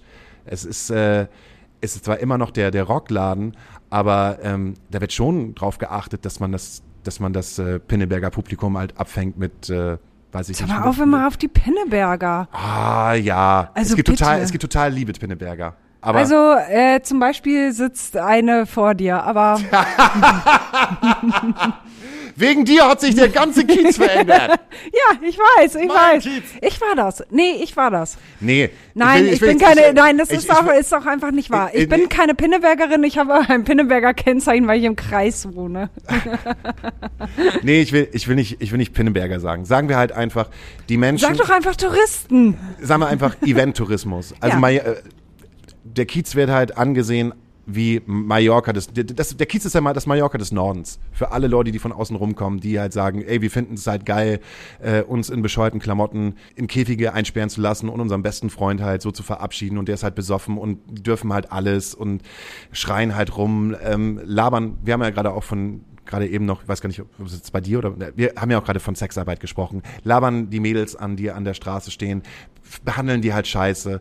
Nicht nur die, sondern auch andere, es ist halt einfach, es ist wie auf Mallorca und das hat mich halt irgendwann angepisst und der Hamburger Berg war früher halt irgendwie so etwas, was halt so outstanding gewesen ist, wo es halt nicht so war für mich und irgendwann wurde es dazu und wir haben es aber selber gemacht, weil wir gemerkt haben, okay, da lässt sich halt viel Geld verdienen und Ja, vielleicht, ist, vielleicht ist es halt geiler, am Wochenende nicht äh, 4.000 zu machen, sondern 6.000 zu machen, aber dafür brauchen wir auch die ganzen Touristen halt rein, äh, mach den Laden so voll wie es geht, mach ordentlich Partymusik, mach dir keine Gedanken, ob äh, der Laden halt ein Gesicht hat oder nicht. Und damit hat man sich äh, sozusagen selbst, die, die, die Läden haben sich halt selbst kannibalisiert. Und das hat man dann nicht mehr am Wochenende gemerkt, sondern man merkt es halt einfach in der Woche, weil die Hamburger keinen Bock mehr gehabt haben, halt in die Läden halt hineinzugehen. Also für dich weg vom Kiez. Und jetzt bist du ja nicht nur Podcast-Held hier und äh, Sänger einer Band. Ich muss gestehen, ich musste die Band googeln. Ich kannte die vorher nicht. Aber ich habe gesehen, ihr seid, ihr seid ähm, schon angesagt. Also euch wird unterstellt, dass ihr extrem gut seid und viel erfolgreicher sein könntet. Ja, Ist aber nicht seid. Warum? Auch das muss es geben. es muss auch unerfolgreiche Bands geben. Ihr Äh, wollt nicht der Ballermann sein. Nee, wir sind nicht der Ballermann. Wir machen, wir sind eigentlich eine unglaublich gute Liveband. Wir machen für Leute, die halt Pop-Rock mögen, unglaublich gute Musik, weil wir es auch schon so lange machen. Aber ich glaube, der, ich weiß nicht, ob der Zug abgefahren ist, nochmal so ein, so ein dickes Ding halt zu werden. Ich meine, wir sind halt Mitte 30, äh, Ende 30. Ähm, Wie alt auch- bist du denn? Ich bin 39. Das ist nicht Mitte 30, aber macht ja. Ja, aber wir haben ja auch noch mehr als mich in der Band. So. Also ihr habt auch noch Mitte 30. Wir haben auch noch Mitte 30. Aber auch da ist halt dieses, man, man räumt das Feld für die jungen Leute, die etwas Neues kreieren können. Trotzdem machen wir halt weiter. Und vielleicht ist es halt irgendwie auch so wie bei, bei äh, Element of Crime oder Ketka, wo halt die Jungen dann irgendwann zu den Alten mal hochgucken und sagen halt, ja, ja, wir sind erfolgreicher als die, als die, aber die haben uns damals inspiriert. Und wir machen halt einfach weiter Musik. Also sagen wir so, für Hamburg reicht's, dass wir ins Übel und Gefährlich gehen und die Stimmung am Brodeln ist. In München spielen wir vor 40 Leuten. Äh, wir machen gute Festivals, äh, die hier oben im Norden sind. In München machen wir keine Festivals. Äh, das ist schon, wir, wir, sind, wir sind halt sehr Hamburg belassen, aber wir haben super treue Fans und äh, es werden stetig mehr und äh, mühsam ernährt sich das Eichhörnchen im Winter, Zu Corona-Zeiten. zu, zu Corona-Zeiten. Da werden Aber- die Würfel wieder neu gemixt. Du bist ja aber auch ganz anders unterwegs. Du bist nämlich auch noch Lehrer, oder? Ich würde mich nicht als Lehrer bezeichnen. Vielleicht bin ich Lehrer des Lebens. Ich würde mich eher als Coach bezeichnen. Und ähm, ich arbeite wie ein Lehrer im Prinzip. 20 Unterrichtsstunden die Woche. Aber ich würde mich niemals, niemals selber den, den Namen Lehrer geben, weil die haben viel mehr Verantwortung als ich, äh, benutzen ein ganz anderes Fachjargon, ähm, würden sich niemals so äußern nach außen, weil die Kiezsprache, ich sage das meinen Kids halt auch, ey Leute, wenn ich halt in irgendeiner Form mit euch rede und ihr merkt halt, das ist schon ein bisschen grenzüberschreitend, wie sie mit uns reden, Herr Horeis, sage ich halt einfach so, ja, das sind halt einfach die 15 Jahre Kiez, die auf meinem Buckel sind und jetzt halt dein Maul. So, ähm, das, das, da kommt der Kiez auf jeden Fall. Also man muss dazu sagen, du bist nicht studierter Lehrer, du bist studierter Schauspieler. Genau. Und bist äh, dann wie an der Schule gelandet? An der Schauspielschule oder an dieser Schule? An der Schule, an der du jetzt bist. An welcher Schule bist du und wie bist du da gelandet? Ich bin am, oder wie sagt man so, ich bin auf dem Dulsberg, im alten Teichweg, im ATW. Dort unterrichte ich Deutsch für Geflüchtete und ähm, darstellendes Spiel. Man, äh, man könnte das so beschreiben, das ist der Theaterlehrer. Die, die Leute, die meinen Job nicht kennen, die wissen, die sagen, das ist der Theaterlehrer.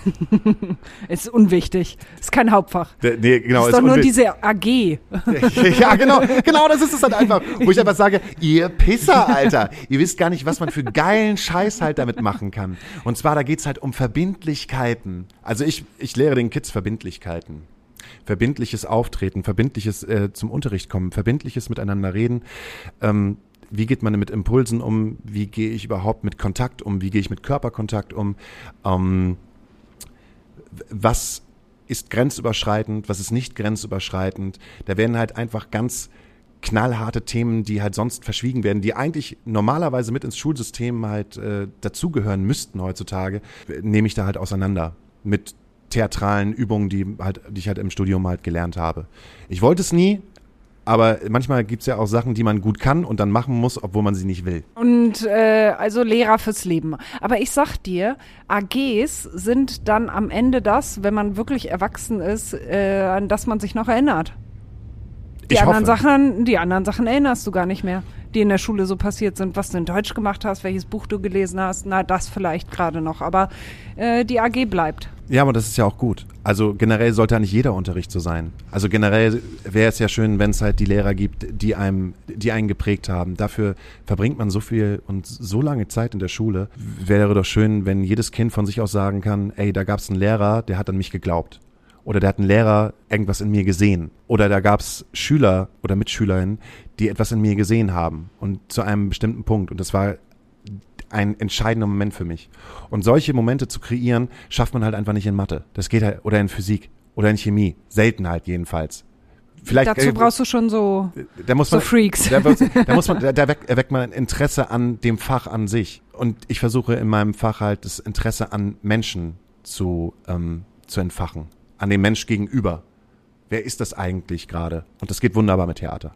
Aber wenn du das überhaupt gar nicht wolltest, wie bist du dann da überhaupt gelandet?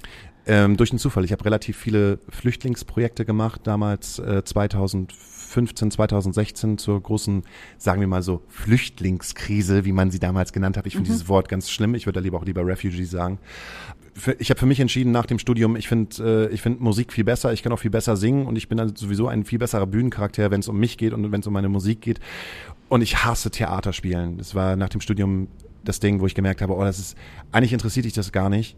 So, das, das Theater an sich und die Szene an sich. Aber was dich halt wirklich interessiert, ist äh, die Arbeit mit Menschen und was, was es erschaffen kann. Also eher vielleicht so der pädagogische oder therapeutische Aspekt der Theaterarbeit. Und ähm, von da aus bin ich äh, mit ganz vielen Umwegen einfach in die Theaterpädagogik gekommen. Äh, einfach immer reingesprungen, reingeschlittert und äh, habe gesagt, ja, hier gefällt's mir. Und so war es halt damals auch beim Dulsberg. Ähm, eine Freundin hat mich gefragt, könntest du bitte die IVK-Klassen übernehmen? Und die IVK-Klassen sind die internationalen Vorbereitungsklassen, die kein einziges Wort Deutsch sprechen. Und sie hat unglaubliche Probleme gehabt, ähm, da irgendetwas zu konzipieren. Und ich habe einfach da Muppet Show äh, oder Sesamstraße gespielt, also die typischen Beispiele nah, fern, ähm, oben, unten.